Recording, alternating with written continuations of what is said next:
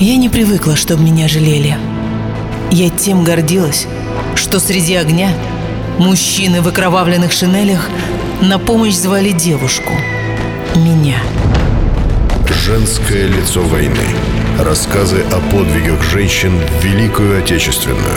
Труд, отвага, стойкость и любовь. Читайте на tomsk.ru и слушайте в эфире на радио. Проект реализован при поддержке Законодательной Думы Томской области. Глаза бойца слезами налиты. Лежит он напружиненный и белый, а я должна приросшие бинты с него сорвать одним движением смелым. Одним движением, так учили нас. Одним движением только в этом жалость. Но, встретившись со взглядом страшных глаз, я на движение это не решалась.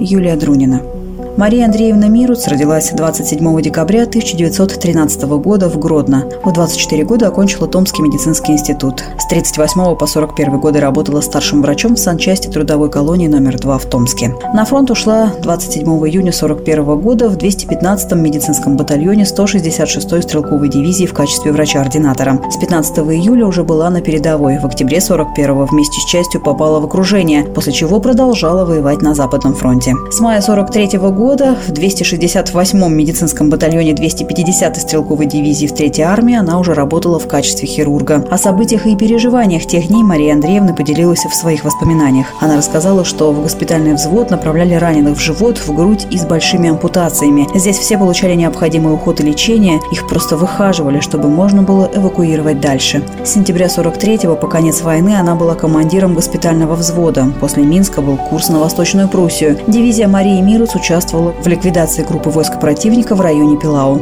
Войну дивизия закончила на Эльбе. Сначала военные жили в Гентине, а затем переехали в белорусский Борисов. Медсанбат был расформирован, и молодых врачей назначили в полки. Мария Мируц проработала в 918-м стрелковом полку до конца июня 46 года до расформирования дивизии. После демобилизации работала врачом санитарной части хозяйственного отдела ОМВД Потомской области. С 51 года врачом санчасти тюрьмы номер один. С 60 по 69 годы врачом-педиатром поликлиники медслужбы ХАЗОВД. На пенсию ушла в звании майора медицинской службы. Скончалась в 94 году. Женское лицо войны.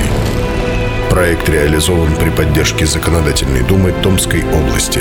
Все выпуски читайте на портале tomsk.ru и слушайте в нашем эфире.